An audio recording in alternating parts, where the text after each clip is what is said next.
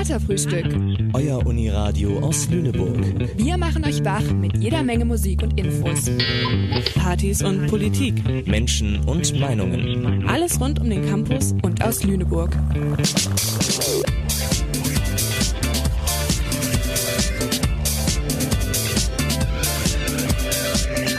Herzlich willkommen beim Uniradio Katerfrühstück hier in Lüneburg an diesem wunderschönen Dienstagabend. Für euch am Mikrofon sind heute Patrick und Lisa.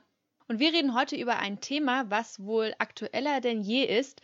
Es ist, ja, eigentlich war es früher ein bisschen underground und jetzt ist es doch im Mainstream angekommen, kann man sagen. Wir schauen uns an, was ist eigentlich heute im Rap Game so los im Deutsch-Rap-Game und wir wagen dabei auch einen Blick auf die 40-jährige Geschichte dieses Musikgenres.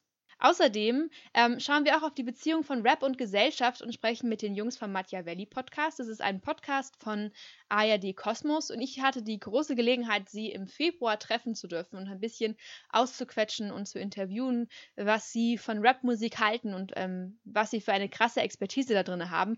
Und Patrick und ich, wir stellen euch heute einen ganz besonderen Musikmix zusammen, das Katerfrühstück Mixtape Rap Edition und natürlich gibt es auch wie jede Woche Kulturtipps und Tipps für zu Hause während der Corona-Zeit. Aber Patrick, welchen ersten Song hast du uns denn heute mitgebracht? Wir spielen vom aktuellen Album vom Antifuchs den Song Fallen.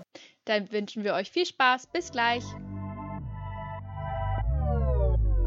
Ich hab keine Angst, denn das hält mich nur auf. Die Augen geöffnet, der Blick in den Lauf. Ich gehe, ich renne, ich stolper, ich brauch die Kraft, um stehen zu bleiben. Keine Angst mehr vor dem Fall. Wir sind wieder zurück. Hier ist euer Katerfrühstück mit der Rap Edition mit Patrick und Lisa. Und bevor wir ein bisschen einen Deep Dive wagen, sollten wir vielleicht erstmal die Basics klären. Patrick, was ist überhaupt dieses Rap und dieses Hip-Hop? Genau, wir wollen ja heute über Rap sprechen und das wird allgemein immer mit Hip-Hop gleichgesetzt. Wobei man da ein bisschen unterscheiden muss. Hip-Hop beschreibt eine Kultur. Da ist ganz, ganz viel mit drin und Rap ist nur eine Form von dieser Kultur. Aber mittlerweile im Sprachgebrauch ist so irgendwie so beides gleichgesetzt. Rap ist die Musik, also der Sprechgesang, der auf Beatmusik ähm, performt wird. Genau, man kann auch Urban sagen, das ist so Rapmusik. Genau, Rap hat eine 40-jährige Geschichte, da schauen wir gleich mal rein. Ähm, aktuell ist es so, dass in der äh, deutschen Musikwelt Rap einfach sehr erfolgreich ist. Rap hat im letzten Jahr von den Umsätzen her ähm, Rockmusik abgelöst. 19,17 ähm, Prozent nach Angaben des Bundesverbands für Musikindustrie des Umsatzes gehörte äh, den Deutschrap im letzten Jahr. Und damit ist nur Pop erfolgreicher. Ähm, genau. Rap gilt weiterhin oder Hip-Hop gilt dann weiterhin als die größte Jugendkultur weltweit, ähm, mit dem sich Jugendlichen, Jugendliche ausdrücken können. Und genau, wenn wir nochmal nach Deutschland gucken, dann ist gemessen an den Nummer 1 Hits der Rapper Capital Bra, von dem der eine oder andere schon mal gehört hat, ähm, der erfolgreichste deutsche Musiker des 21. Jahrhunderts. Das ist ein krasser Fakt. Ich finde es auch einen sehr krassen Fakt tatsächlich, weil für mich Capital Bra so null Relevanz hat in meinem eigenen Rap-Kosmos und in meinem eigenen Hip-Hop-Kosmos. Und ich glaube auch, keines seiner Lieder, also klar kenne ich Lieder so von ihm, aber ich glaube, ich habe keines seiner Lieder irgendwie auf, ähm, auf einer Playlist von mir oder bin aktiv Fan. Also da gibt es schon deutlich andere Rapper, die ich ähm, deutlich mehr feiere, muss ich sagen total. Und trotzdem kann man nicht drumherum kommen, irgendwas von ihm mitzubekommen, oder? Also, wenn Spotify einmal so allein gelassen wird, dann schaffelt er schon einem irgendwie was äh, in die Playlist. Absolut. Und ich finde dazu im Kontrast ganz äh, interessant, was du hier auch aufgeschrieben hast, nämlich einen Rapper, mit dem ich mich viel mehr identifizieren kann. Das ist Peter Fox und der hatte die äh, meisten goldenen Platten sozusagen oder das Deutschrap-Album mit den meisten Goldplatten, insgesamt 13 Stück und das ist Stadtaffe aus dem Jahr 2009 und ich finde, das ist so ein Album, darauf können sich alle einigen. So, also ich kenne niemanden, der sagt, Peter Fox ist nicht cool oder ich mag nicht äh, Haus am See, ich finde Schwarz zu Blau irgendwie uncool. Also ich finde, alle können sich auf Peter Fox einigen. Exakt. Und weiterhin finde ich, dass ähm, ein bestimmter Fakt von Rap nämlich, und Hip-Hop, dass man sich von überall ähm, Inspirationen holt, ähm, ist bei Stadtaffe ganz besonders, denn Stadtaffe ist so ein richtig deutsches Rap-Album. Ne? Also da sind natürlich irgendwie Inspirationen von überall, aber es ist so ein deutsche, deutsche Stimmung, deutscher Sound und irgendwie, vielleicht ist das deswegen auch so erfolgreich in unserem Land, dass nicht nur die coolen Kids das hören können, sondern dass sich irgendwie, dass das äh, noch ein paar mehr Leute verstehen. Total. Und ich finde auch, ähm, darüber werden wir nachher auch noch mit den Jungs von Machiavelli ein bisschen hören, was die dazu sagen. Wie wir ja auch schon festgestellt haben, ist äh, Rap total Mainstream geworden. Und so als ich angefangen habe, Rap zu hören, das war irgendwie noch eine ganz andere Art des Raps, als es heute ist und äh, wie sich das heute entwickelt hat. Und heute spricht man ja oft von der Modus Mio-Generation. Von dazu gehören irgendwie Leute wie Rin, wie Young Horn, wie Capital Bra, wie Mero und Lero und wie sie alle heißen. Und die meisten Eltern würden da draußen wohl sagen, ähm, was hörst du da eigentlich, Kind? Weil das äh, meines Erachtens nach hat es nicht mehr so viel ähm, ja, mit, mit der Lyrik von damals wie irgendwie bei, bei Max Herre oder bei Freundeskreis oder das war oder bei den Fantastischen Vier oder Blumentopf auch, hat es irgendwie nicht mehr so viel zu tun. Wie siehst du das, Patrick? Ja, also was hörst du da, Kind? Habe ich auch einfach gehört. So, ich, ja, ich höre jetzt seit mittlerweile so 15, 16 Jahren deutschen Rap.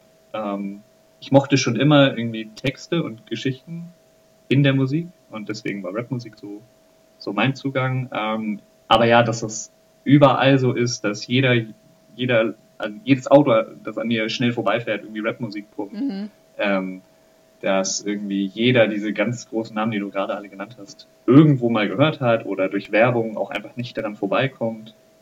Ähm, dass wir jetzt auch irgendwie bei Vox, bei Sing My Song oder so, da sitzen Sido, Motrip, ähm, das ja. ist schon irgendwie ganz spannend vielleicht, was damit so der Kultur passiert. Ja. Genau, und wir hören jetzt, Patrick hat das Stichwort schon genannt, und es ist eigentlich Hip-Hop eine Kultur und äh, Rap ist ein Teil dieser Kultur. Und Patrick hat für uns mal einen kleinen Zusammenschnitt gemacht aus 40 Jahre Hip-Hop und Rap-Geschichte. Das hören wir uns jetzt mal an. Danach kommt der Song ähm, Cappuccino in Mailand von Haiti und dann hören wir uns gleich wieder. Hip-Hop kommt in den 80er Jahren aus Amerika nach Deutschland. Die Bewegung wird besonders von Jugendlichen aufgenommen. Sowohl in der DDR als auch in der Bundesrepublik. Denn Kleidung, DJing, Graffiti und Breakdance bieten neue Möglichkeiten, die eigene Persönlichkeit nach außen zu tragen. Ob mit Freundinnen, im friedlichen Wettstreit mit anderen oder als Anti-Haltung. Nur mit dem Sprechgesang dauert es noch etwas länger. Als erster Rap-Song gilt Rappers Deutsch, also die deutschsprachige Antwort auf die Sugar Hill Gang von den drei Hörfunkmoderatoren Frank Laufenberg, Manfred Sechsauer und Thomas Gottschalk aus dem Jahr 1980. Richtig populär wird deutscher Sprechgesang durch den Künstler Falco aus Österreich, der im Wiener Dialekt lebhaft über eine Popmelodie rappt und so den Hip-Hop-Zeitgeist stilsicher aufnimmt. Ende der 80er legt die Heidelberger Rap-Truppe Advanced Chemistry um Linguistik Tony L. und Torch dann einen wichtigen Grundstein. Sie sind die ersten, die sich spielerisch mit wortgewandten Texten ausdrücken und ihre politische Haltung über ihre Lieder transportieren. So also klingen die Anfänge des deutschen Rap. Don't haha, Casey Jones sang für die Teens. Hey Manfred, sexy, sag doch mal, wie alles bei dir anfing. Mensch, Frank, halt dich fest, jetzt fang ich mal an, das hältst den Kopf nicht aus. Wenn ich von den 50er Jahren erzähle, da kommen Geschichten raus. Glaub ich. Wir treffen Chill und Joe und dessen Bruder Hip und auch den Rest der coolen Gang. Sie rappen hin, sie rappen her, dazwischen kratzen's ab die Wand. Herr Kommissar, auch wenn Sie anderer Meinung sind. Ignorantes Geschwätz, ohne End. Dumme Sprüche, die man bereits alle kennt. Ey, bist du Amerikaner oder kommst aus Afrika? Noch ein Kommentar über mein Haar, was ist daran so sonderbar? Ach, du bist Deutscher? Komm, erzähl keinen Scheiß. Du willst den Beweis? Hier ist mein Ausweis. In den 1990er Jahren blüht Deutschrap so richtig auf. Als Subkultur wird Sprechgesang deutschlandweit zu einem Phänomen, das die kommende Generation prägen wird. Die Hip-Hop-Szene teilt sich nach Städten auf. Die Rapper aus Stuttgart, Hamburg, Heidelberg, Köln und Frankfurt haben jeweils ihre ganz eigenen Themen und unterscheiden sich in der Art, mit der sie ihre Texte zum Besten geben. In dieser Zeit werden Maßstäbe für die Qualität der Raps, Flows und vor allem der Beats gelegt, die heute noch den Rap auf Deutsch beeinflussen. Tobi, Bo und Kuhlmann, das sind die Namen für 97. Genau, und ich rhetorisch, euphorisch, verbal genial. Und jetzt ist wie Dolly, Basta, Hasta, La Vista, La Isla, Bonita Applebaum, can I kick it? Es wäre nicht wie es ist, wäre es nicht gewesen. Museum, denn ich bin nicht dumm, doch Fakt war, dass das nicht ging, weil die Familie nicht intakt war. Und damals war das schlimm. Doch was du lernst aus diesem Ding, kann dir keine Schule bei Zeitgleich zu dieser Entwicklung feiert der deutsche Sprechgesang auch den ersten Charterfolg. 1992 ist Dida von den Fantastischen Vier aber äußerst umstritten, weil der Spaßrap von und für die Mittelschicht mit der Kommerzialisierung von Hip-Hop gleichgesetzt wird. Auch die Hamburger Kollegen von Fettes Brot sind gleichermaßen erfolgreich und in der Hip-Hop-Szene verpönt. Ebenso werden die Künstlerinnen von Tic Tac Toe gerade wegen ihres Erfolges auf ihre Echtheit hinterfragt. Rap ist für die Allgemeinheit noch etwas Exotisches und Freches und deswegen erfolgreich. Während die Hip-Hop-Szene selbst sich eher vom Mainstream und der Musikindustrie distanzieren. Die Hey, nein, es ist die Frau, die freitags nicht kann. Ist wieder, wieder, wieder, wieder, die ist wieder, wieder, wieder. Ich hab kein Geld, doch ich will schön sein wie die Katterfett. So bin ich nicht geboren, ich hab so gelitten.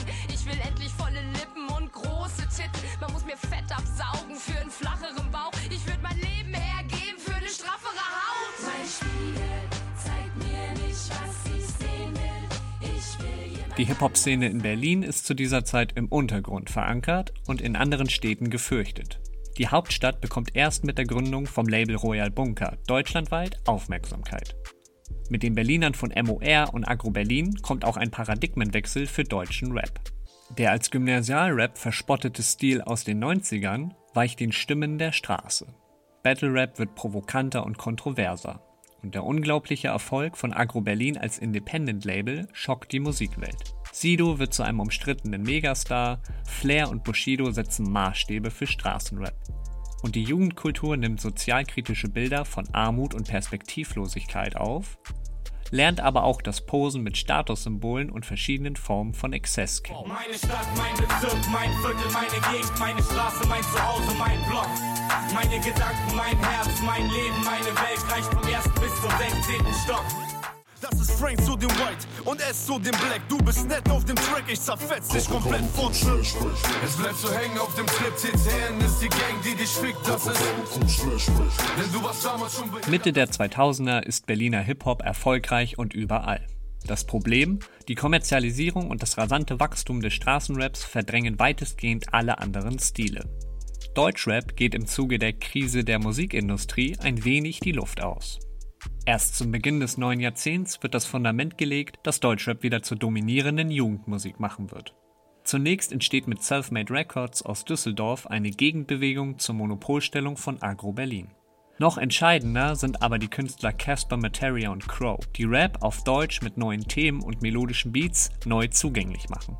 Gleichzeitig bringen die Frankfurter Haftbefehl sowie das Duo Celo und Abdi frischen Wind in den Straßenrap sodass Deutschrap wieder vielfältig und frisch wirkt. Mit der Verbreitung der sozialen Netzwerke ist Hip-Hop wieder das Ding bei Jugendlichen.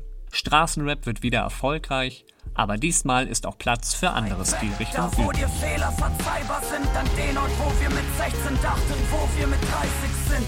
Kein Ärgern und Mist, denn als merken wir's nicht. Alltag ist Treibsand, du steigst ab, je stärker du trittst. Wissen, wer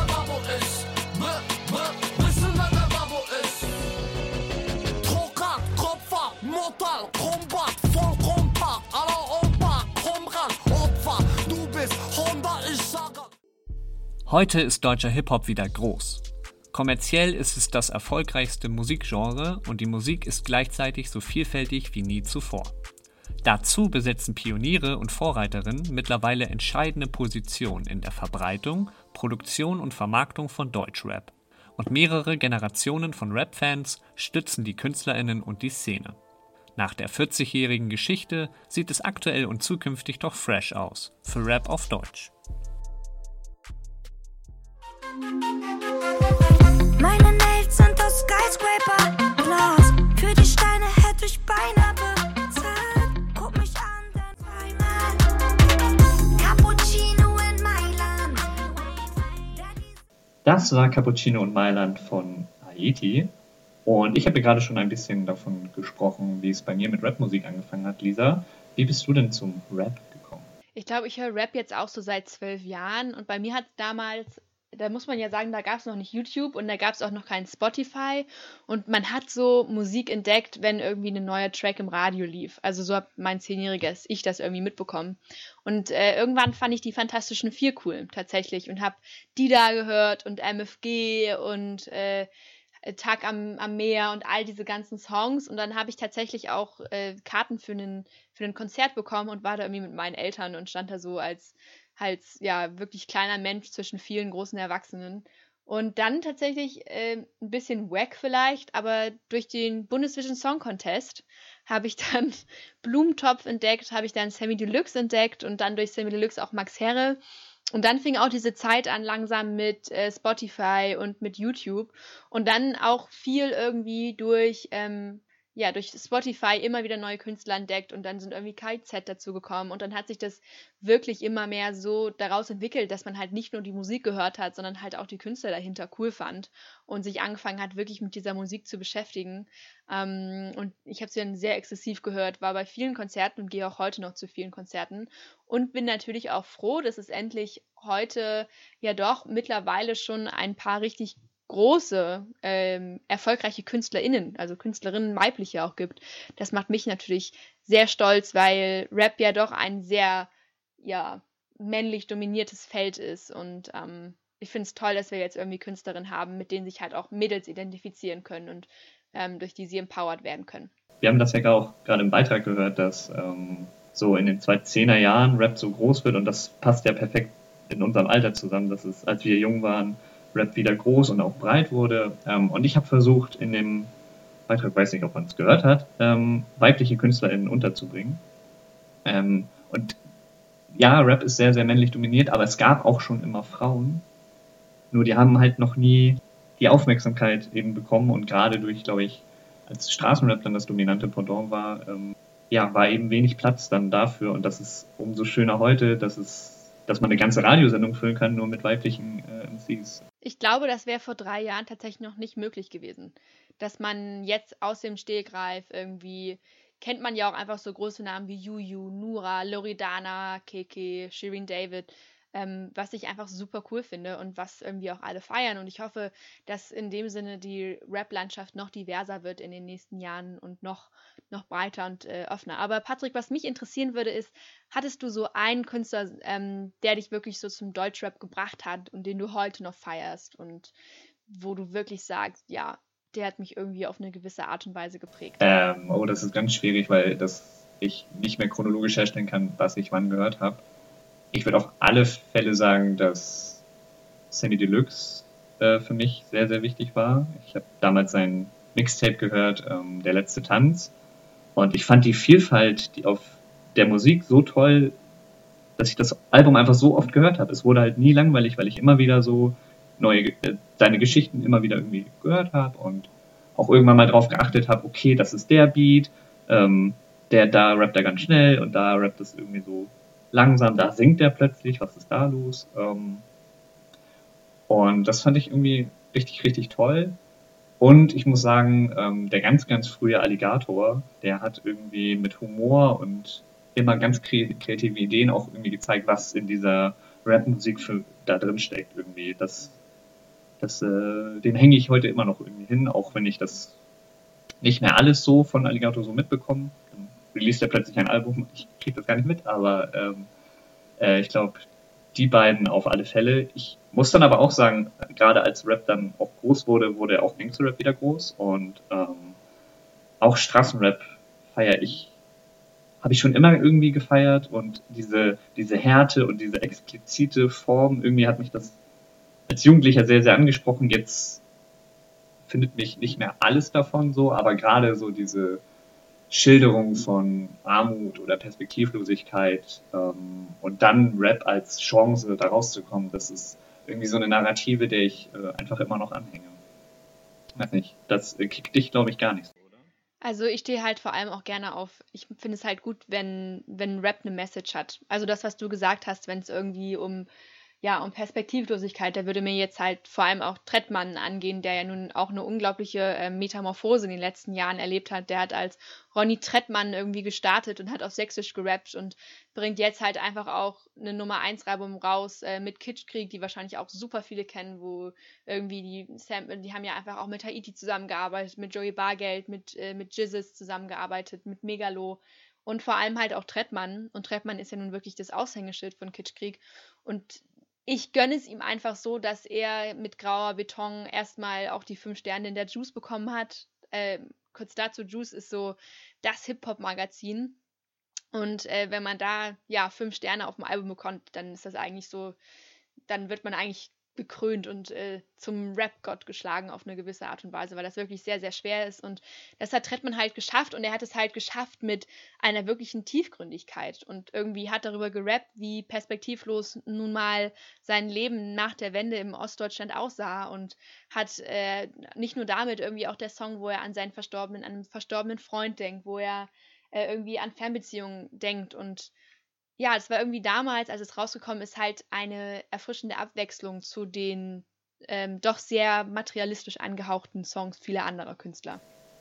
Und dazu ist dann eben noch das Soundbild so ähm, passend, so zeitgeistig, dass wirklich alle sich, ähnlich wie bei Stadtaffe, darauf einigen können. Also du hast die langsamen Songs, du hast ein bisschen ähm, fröhlichere Party-Songs und halt auch, ähm, es ist nicht nur alles schlimm und traurig auf dem Album, sondern sehr vielfältig und halt auch melodisch und schön vielseitig. Genau, und ich habe es ja vorhin schon ein bisschen angekündigt. Ich hatte das große Glück, dass ich im Februar zusammen mit einer Freundin nach Nürnberg fahren durfte und mich ein bisschen länger mit Rap auseinandersetzen durfte. Ich war auf einem Rap-Festival, wo wirklich, ja, andere gehen irgendwie zu biotechnischen Konferenzen und zu Konferenzen, wo man irgendwie über äh, globales Miteinander spricht. Und ich gehe zu einer Rap-Konferenz, wo über Themen wie Sexismus im Rap, äh, Antisemitismus im Rap gesprochen worden ist. Es geht um das explizit Rap-Festival in Nürnberg im Februar, auch schon eine Weile her. Und dort habe ich die Jungs vom Machiavelli-Podcast treffen dürfen, Jan Kawelke und Vasili Golot. Und der Machiavelli-Podcast, die senden alle zwei Wochen und die kombinieren so ein bisschen halt Rap und Politik, weil es da immer, ähm, ja, schon oft einen Zusammenhang gibt.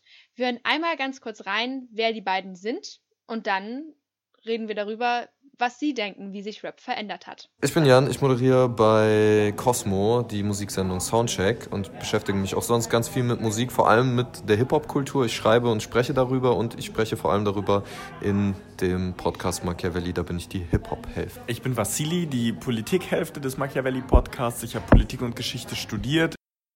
Das waren also die Vorstellungen von Vassili und von Jan.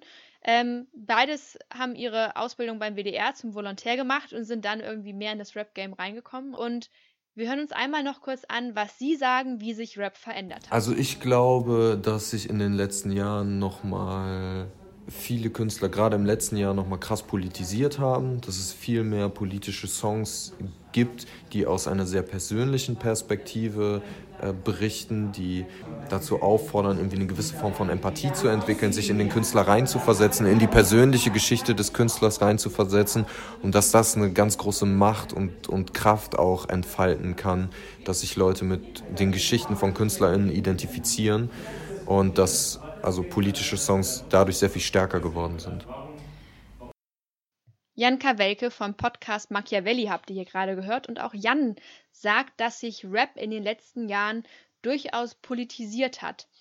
Was ich ganz interessant finde ist, oder so wie ich es wahrnehme, ist, dass wir gerade in, in Deutschland so zwei große Strömungen haben, die sich auf jeden Fall auch von Künstlern her überschneiden ähm, aber die doch sehr unterschiedlich sind. Auf der einen Seite sind das halt irgendwie auch so Rapper, die schon ein bisschen länger da sind. Ähm, sehen wir mal Max Herre oder sehen wir ähm, einen, einen Fat Tony, der da ist, einen Yuzu Yu.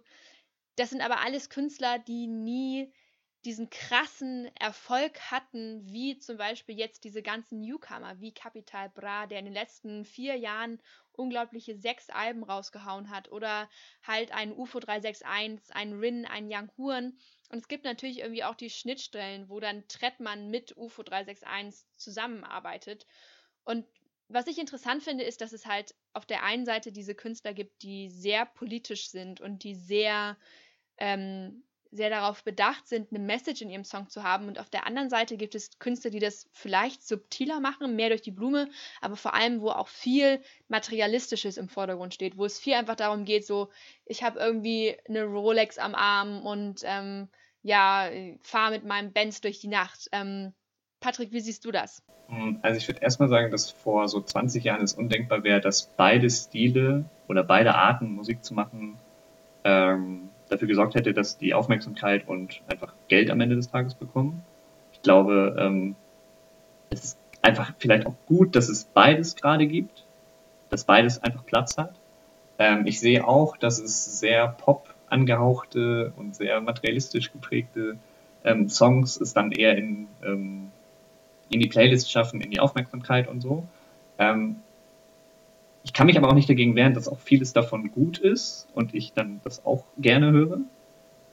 Und auch da steckt, kann ja, können ja auch politische ähm, Botschaften äh, und ernste Themen ähm, mitsprechen. Zum Beispiel ähm, äh, eröffnet Loredana, ähm, die ja, der man ja vielleicht auch etwas poppige Songs ansprechen kann, redet am Anfang ihres Albums von ihrer Tochter und das ist ähm, so schön und so ernst und diese Ebene ist, ne, gibt dem Ganzen irgendwie mehr Gehalt. Also ich sehe diese beiden Strömungen, ähm, aber es ist dann doch, glaube ich, sehr vielfältig auch wieder in diesen Strömungen. Und ähm, was irgendwie positiv ist, dass es so eine, ich nenne es mal, Old Grown Man Rap Richtung gerade gibt. Wir hatten im letzten Jahr irgendwie Döll, Madness, Fatoni, Yassin, was alles künstlerisch hochwertige, meiner, meines Erachtens nach, und sehr politische ähm, Musik mit sich bringt. Ähm, und das ist einfach auch schön, dass die auch irgendwie ähm, Aufmerksamkeit und ähm, ja, auch ein bisschen Erfolg dann haben. Aber gegen Cherry Cherry Lady hast du natürlich auch einfach keine Chance. Total. Oder wenn man sich jetzt den neuen Apache-Song anguckt, der Fame heißt, wurde er einfach in der Pre-Hook äh, den Kindersong verarbeitet, wo ähm, die Line geht, wenn die ersten Strahlen morgens durch dein Fenster schießen und deine Nase kitzeln, musst du halb im Schlaf noch niesen. Und der Song ist super erfolgreich. Und ich finde es aber ganz interessant, weil er dann später auch in, ähm, in, seinem, äh, in seinem Song irgendwie sagt, äh, ich stehe, wo ich stehe, weil ich bin, wer ich bin und nicht, weil hier irgendjemand Apache platziert. Ich weiß es doch selbst, ich war lange weg, doch auch wenn ich mal ein Kinderlied droppe, besser verpiss dich aus meinem Release. Und ähm, er sagt halt auch irgendwie, dass, dass, äh, dass Rap ähm, die Rap-Szene ist nur ein Affenzirkus. Ähm, und das, das finde ich dann irgendwie auch ganz interessant, dass halt, ne, aufgrund in diesem sehr poppigen Beat von vor allem Apache halt auch ähm, dann doch ein bisschen Tiefgang vielleicht irgendwo drin steckt. Auf alle Fälle. Und ähm, wieder zurück zum Cosmo WDR Machiavelli Podcast. Ähm, es ist dann auch einfach schön, ähm, dass es neben diesen selbst ähm, vermarkteten KünstlerInnen auch einfach ähm, Leute gibt, die sich tief damit beschäftigen und auch einfach diese Vielfalt rausheben und dann eben vielleicht auch einfach die Ernsthaftigkeit ähm, dann eben herausstellen oder darauf hinweisen, ey, es gibt aber noch so, so viel mehr ähm, außer diesem Mainstream. Das finde ich, ähm, machen die Jungs sehr, sehr toll. Denn es gibt einfach sehr, sehr viel mehr als das, was gerade als Rap-Musik so erfolgreich ist in Deutschland. Was würdest du denn sagen, Patrick, wenn du das gerade sagst mit, es gibt viel mehr äh, als das, was erfolgreich ist. Wer ist denn gerade der Künstler oder die Künstlerin, wo du sagst, die, den sollten viel mehr Leute hören, der sollte viel mehr irgendwie ins, äh, ja, ins Rampenlicht gezogen werden, weil die Texte einfach oder der Beat so klasse ist? Eine sehr gute Frage. Ähm, ich gönne natürlich jedem und jeder äh, ihren Erfolg. Aber ich glaube, Toni verdient ein bisschen mehr Aufmerksamkeit das ganze, das ganze Camp um Fettoni, also da ist ja auch ein Edgar Wasser drin, ähm, da ist ja auch ein Yose Yu drin, das sind alles super smarte Jungs, die krasse, gute Ideen haben in ihren Texten, aber eben dann nicht so erfolgreich. Und ähm, ich habe mich jetzt eine Woche lang nur durch das äh, aktuelle Ebo-Album gehört. Und das ist sehr politisch, sehr musikalisch. Es ist Rap-Rap. Es ist äh, richtig, richtig gut, aber ist eben noch sehr, sehr, sehr, sehr klein. ähm, da könnte man sicherlich äh, auch ein Auge drauf werfen. Ich glaube, für mich ist es jetzt äh, vor allem dieses Jahr Pöbel MC, den ich auch in, im Februar in Nürnberg live sehen konnte und der meiner Meinung nach einfach so unglaublich gute Lines hat. Also zum Beispiel ähm, irgendwie deine Ossi-Parodie ist nur eine schlechte Wessi-Fantasie. Finde ich, ist so eine gute Line und ähm, er hat, ja, einfach, er ist so politisch, aber irgendwie auf so eine sehr charmante Art und Weise politisch und haut dir da irgendwie deine eigenen Vorteile um, um, den, um die Ohren. Das finde ich super cool. Dann jetzt neu, die wird auch, glaube ich, oder sie wird, glaube ich, in den nächsten Monaten kommen, ist Layla. Also ich kenne, es ist noch nicht viel von ihr draußen. Ich glaube schon, dass sie äh, groß wird, also einfach eine sehr gute Stimme, finde ich, und auch wieder einen sehr niceen Beat. Ähm, genau, also deswegen meine Tipps an dieser Stelle als Rap, äh, ja, kleine funkelnde Diamanten, die mehr Aufmerksamkeit verdienen, sind Pöbel MC und Leila. Und vielleicht auch noch, wir hatten sie letztes Jahr äh, in Lüneburg und sie studiert an unserer Uni, ist äh, Genie und die hat auch super coolen ähm, Rap. Was sonst noch so abgeht diese Woche im virtuellen Leben, das hören wir uns jetzt an mit den Veranstaltungstipps von Ellie. Hallo ihr Lieben, endlich ist der Frühling angekommen und damit auch noch einmal mehr die Freude am Draußensein. Mit dem Museum Lüneburg kann man die Naturschätze der Umgebung jetzt gemeinsam mit fachmännischem Wissen entdecken. Bei dem ökologischen Rundgang werden unterschiedliche Oasen der Vielfalt innerhalb der Stadt entdeckt und erklärt. Geeignet ist der ausgedehnte Spaziergang von knapp zwei Stunden für Familien mit Kindern ab sechs Jahren. Los geht es am Sonntag, den 22.05. um 14.30 Uhr. Der Treffpunkt ist das Foyer des Museums. Jetzt war man vielleicht am Sonntag den ganzen Tag unterwegs und fragt sich, was der Abend noch so bringen wird. Sinniert über Kulturveranstaltungen nach, die anderweitig stattgefunden hätten. Aber darauf verzichten muss man nicht. Der Salon Hansen macht jeden Sonntag ein Weekly Wohnzimmer im Konzertformat Unterschiedliche KünstlerInnen wie Hermine Flanger und Hey Ho Let's Go sind bereits aufgetreten. Hinzu kommt ein spannendes Unterhaltungsprogramm mit Lesungen und Diskussionsrunden. Mit dem Kauf eines Soli-Tickets kann man diese dann direkt unterstützen. Ab 20 Uhr am Sonntag, den 22.05., könnt ihr den neuen Klängen lauschen und vielleicht das Tanzbein schwingen. Wir sind gespannt, wer in dieser Woche auf uns wartet. Weitere Infos gibt es auf Facebook oder auf der Website vom Salon Hansen. Und wem das noch nicht wild genug ist, der kann am Samstag auf dem Electronic Dance TV Floor vom Hamburger Club Tunnel so richtig abgehen. Von wilden Beats bis melodischen Rhythmen ist alles dabei. Ab 21 Uhr geht's los. Die Veranstaltung am 21. Mai findet sich auf Facebook unter dem Namen Tunnel TV. Wir reden gleich weiter über Rap und Gesellschaft, aber vorher gibt es unsere neue Corona-Rubrik ähm, Kater allein zu Haus von der lieben Caroline. Viel Spaß. Ich habe ein schreckliches Gefühl. Hast du abgeschlossen? Ja. Ist der automatische Lichteinschalter an? Hm. Das konnten wir noch vergessen. Der Kater! Kater. Allein zu Haus. Eine Familienkomödie ohne Familie. Quarantäne. Die perfekte Zeit, sich mal komplett auf sich zu konzentrieren. Sich Zeit für die Dinge zu nehmen, für die man sonst vielleicht keine Zeit findet. Mal regelmäßig meditieren, täglich Sport machen, endlich das Hobby wieder aufnehmen, was man schon länger hat schleifen lassen. Ein bisschen an sich selbst arbeiten. Einfach mal Zeit für sich haben. Toll, habe auch ich mir gedacht.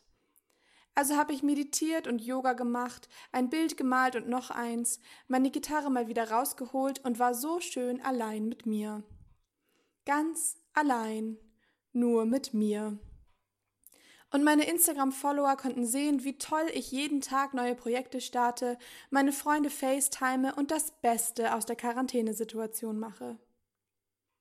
Ich mache das Beste aus der Situation und sollte mich doch eigentlich super fühlen mit so viel Zeit, die ich nur in mich investieren kann.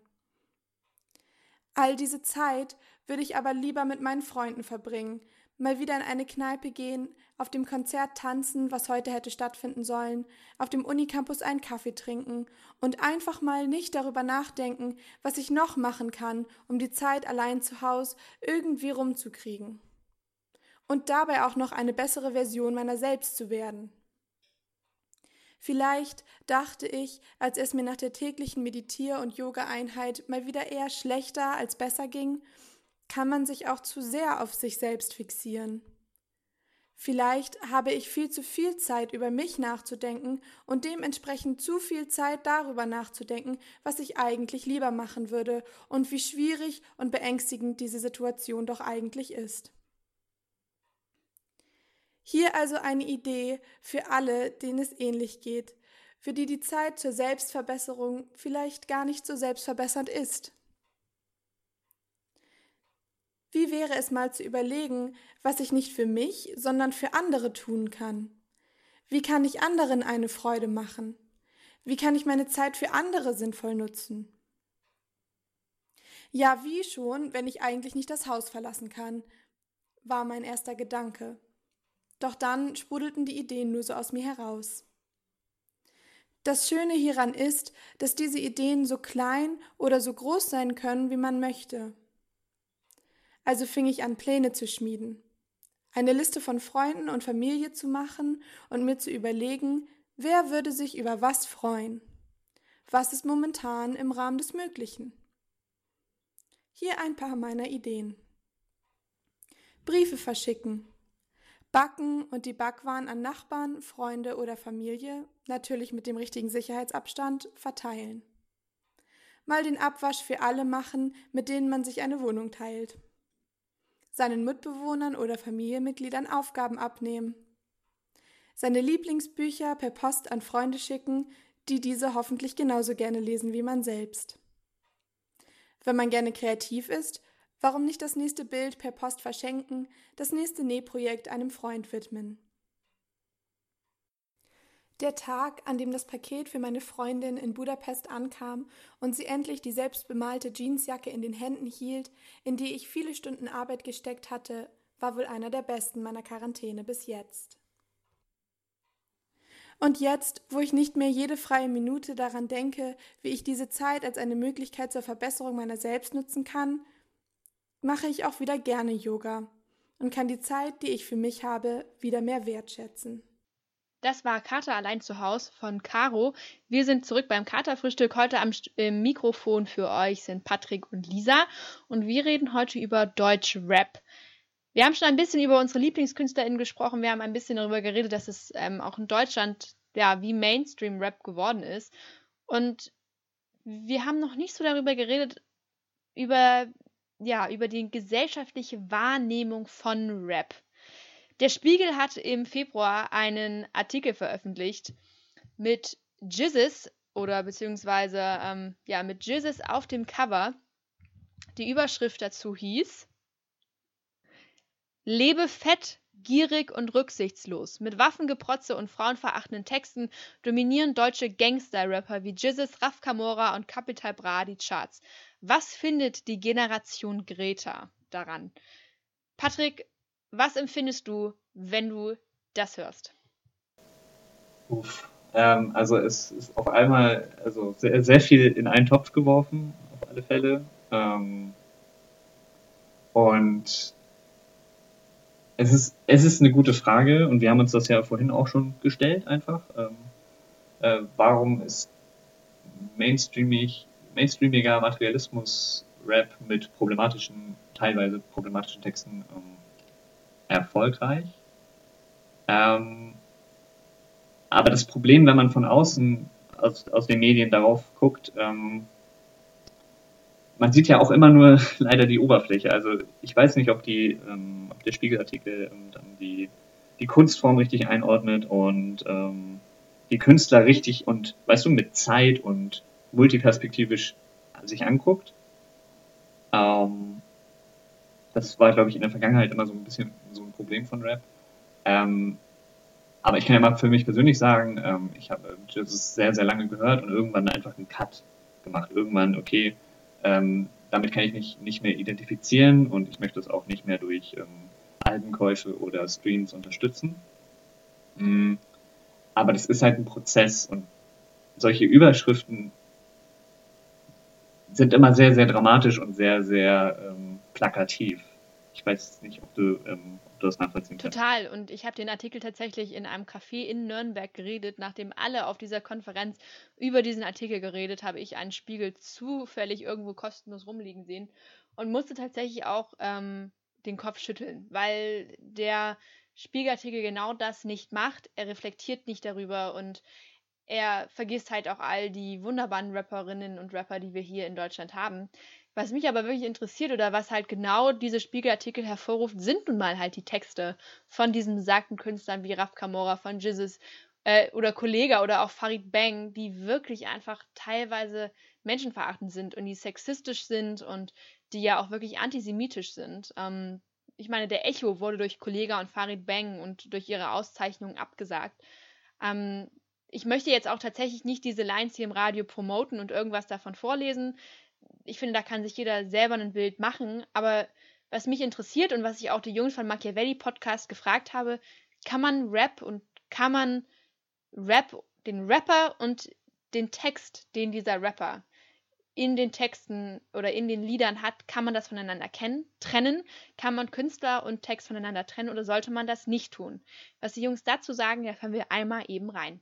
Das ist wahrscheinlich die Frage, die Jan und ich seit Beginn des Podcasts, äh, seit Beginn von Machiavelli bis heute am meisten diskutieren und immer wieder diskutieren und nie so richtig zu Ende diskutieren, weil es auf der einen Seite natürlich die Kunst- und Meinungsfreiheit gibt und vor allem die Kunstfreiheit, die auch geschützt wird von der Verfassung und geschützt werden muss, ähm, weil ohne das würde es nichts Innovatives geben, würde es keine neue Kunst geben.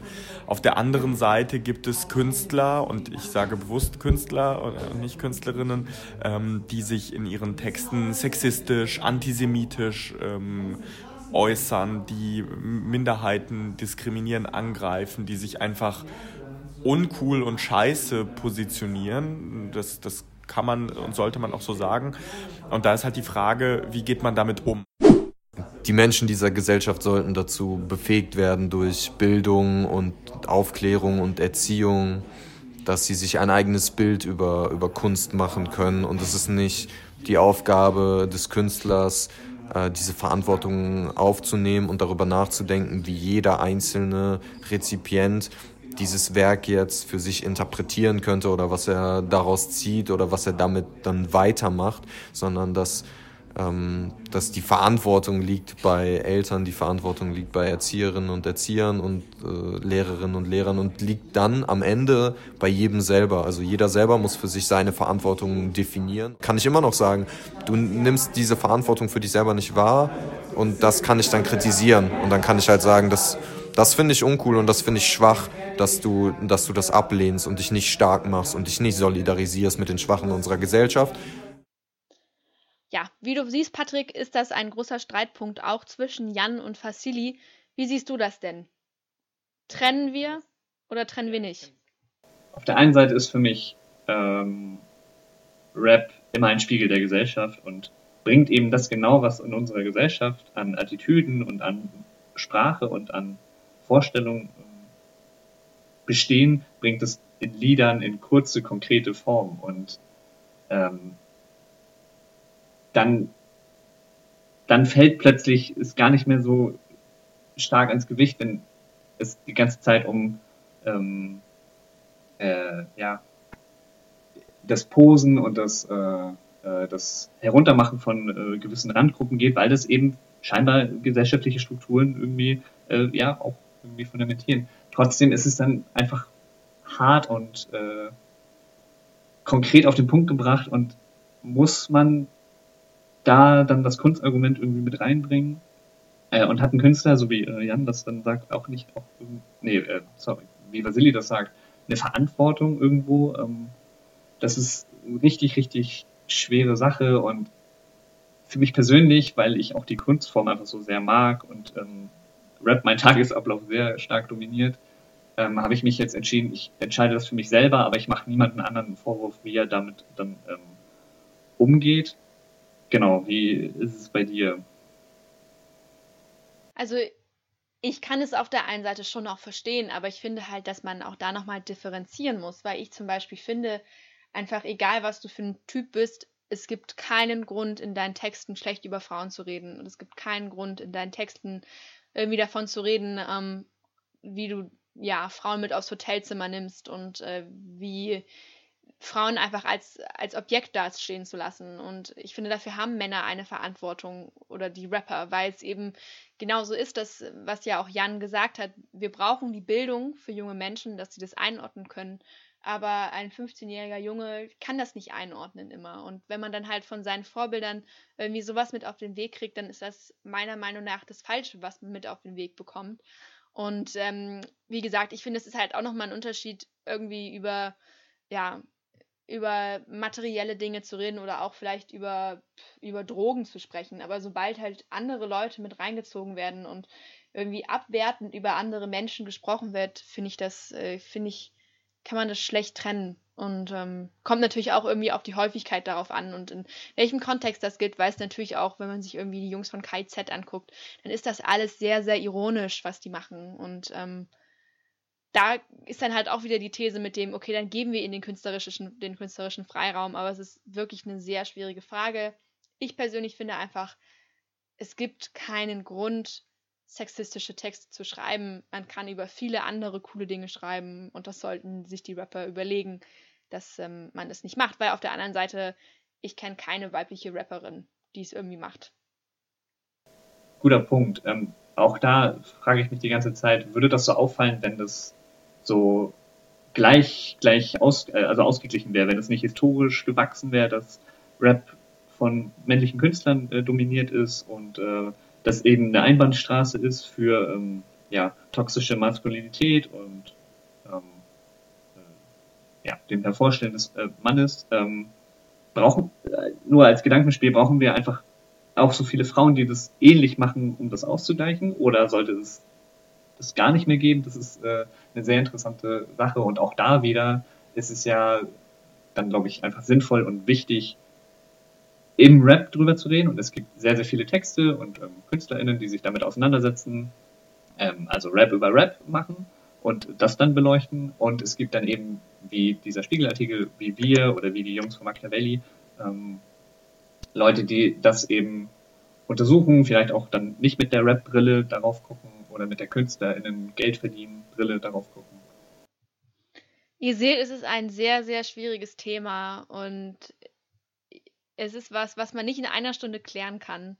Deswegen hört euch auf jeden Fall die Machiavelli Podcasts an und hört euch an, da geht es wirklich zu, zum Beispiel alleine zu Sexismus und Rap haben die mit der wunderbaren Journalistin Cyber Benz, äh, Cyber Homsey ein, eine Podcast-Folge aufgenommen, wo genau sich irgendwie anderthalb Stunden darüber ähm, geredet wird. Wir machen jetzt nochmal eine kleine Pause hören nochmal einen Song, nämlich Malibu von der wunderbaren Künstlerin Keke, sind dann wieder da und dann reden Patrick und ich noch einmal kurz darüber, was wir euch oder welche Künstler wir euch empfehlen als Einstieg in den Rap. Bis gleich.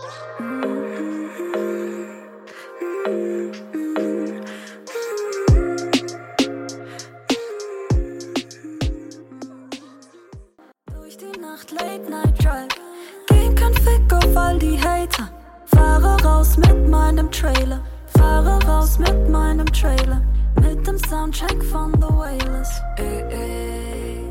Wir kommen zum Schlussspurt hier an diesem Dienstagabend beim Katerfrühstück. Das war Malibu von Keke. Und wir haben eine sehr spannende Sendung gehabt. Ähm, auch ein bisschen gemerkt, dass es dann doch mehr zu reden gibt, als diese, ähm, dieser Sendeplatz hier füllen kann. Ähm, jetzt haben wir nochmal zum Abschluss, ähm, weil wir euch äh, das Ganze auch äh, musikalisch näher bringen wollen, ähm, drei Tipps jeweils, ähm, mit welchen KünstlerInnen ihr einen guten Einstieg habt in Rapmusik. Und dank Spotify und YouTube gibt's ja mittlerweile genügend Möglichkeiten, sich das alles anzuhören. Lisa, wen sollte man denn hören, um äh, sich für Rapmusik ähm, ja, begeistern zu können? Also auf meinem Platz 3 ist, ähm, wir haben es vorhin auch schon erwähnt, der ist ein guter Allrounder, jemand, auf den sich viele einigen können, Trettmann äh, aus Chemnitz, aus Karl-Marx-Stadt, ehemalige Karl-Marx-Stadt. Und er besticht einfach aus super nicen oder besticht durch sehr, sehr gute Beats, aber auch sehr politische Texte, sehr gute Texte. Hört euch da auf jeden Fall das Album Grauer Beton an, hört euch aber auch mal äh, die alten Songs an, vor allem Der Sommer ist für alle da wo Ronny Trettmann über den Sommer rappt, auf Sächsisch. Es ist sehr, sehr lustig und ähm, ja, ich feiere ihn sehr dolle. Kann ich, kann ich sehr gut äh, verstehen. Stolpersteine von Trettmann ist auch ein Song, den ich äh, regelmäßig mir gebe. Ähm, ich gebe euch den Tipp, äh, euch Dendemann anzuhören. Dendemann ist ein bisschen äh, aus einer anderen Generation, also Anfang, Ende der 90er und 2000er, aber was der mit Sprache macht, das ist ähm, unfassbar es gab lange die Legende in der Rap-Szene, dass äh, Dendemanns Reimbuch, da wo er alle seine Reime aufschreibt, so der heilige Gral von Rap ist. Ähm, genau, und das ist mir, also ich, ich schlage euch so vor, so vor, sowohl vor 1-2 zu hören, also als Rap-Duo und Dennemann als MC oder Dennemann alleine. Ähm, und selbst das aktuelle Album aus dem Jahr 2018 ist immer noch sehr, sehr gut und äh, ein entspannter Einstieg in Rapmusik für noch nicht äh, Überzeugte. Auf meinem Platz 2 ist die Hamburger Rapperin Haiti, die auch ganz viel mit Kitschkrieg äh, zusammenarbeitet, die auch schon mit Trettmann zusammengearbeitet hat. Und sie macht irgendwie Rap auf eine ganz andere Art und Weise. Also sie hat so ihr, ihr, ihren eigenen Flow und ihre eigene Message und hat dabei irgendwie so eine ja, Attitüde von irgendwie auf der einen Seite sehr ähm, Straßenrap-mäßig oder, oder wie sie ihren, ihr nennt ihren Stil selber Gangster-Pop. Hm, packt da aber irgendwie auch Trap mit rein und Cloud-Rap mit rein und hat viel Autotune auf ihrer Stimme und hat halt einfach ein paar richtig gute Banger, zu denen man sehr gut abgehen kann und ist live auch wirklich richtig gut, finde ich.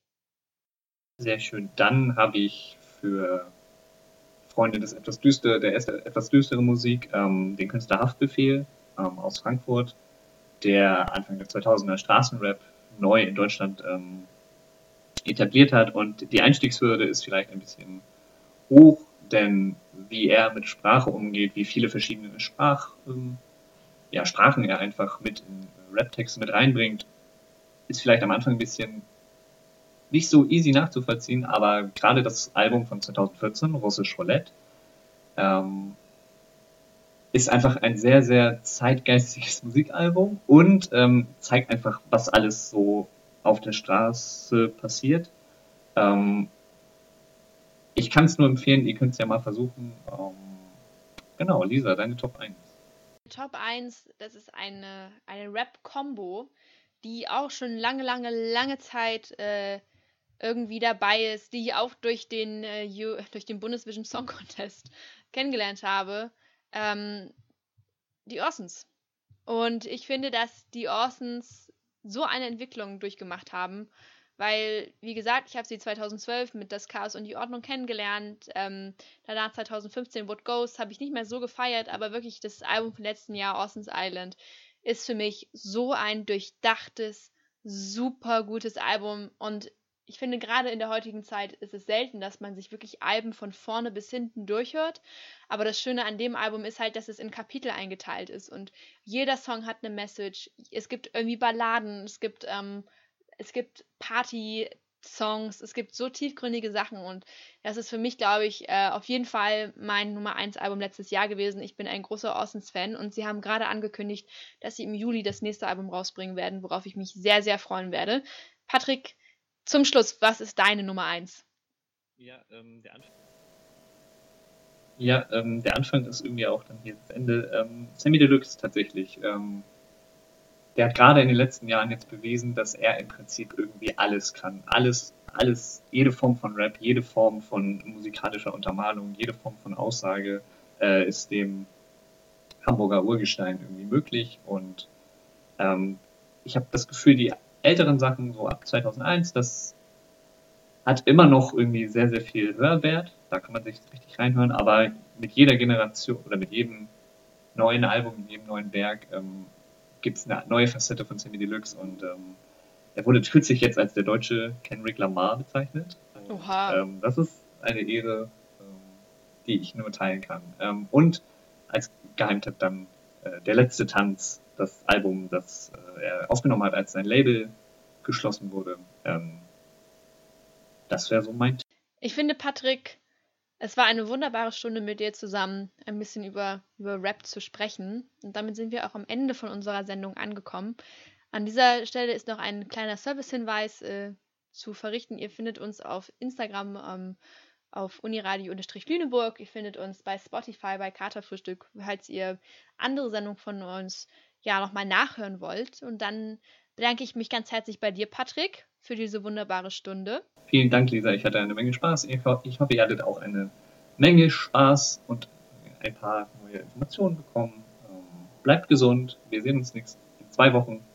Und äh, Sendeverantwortlich für diese Bürgerrundfunksendung ist Joanne Ilona Borowski. Tschüss.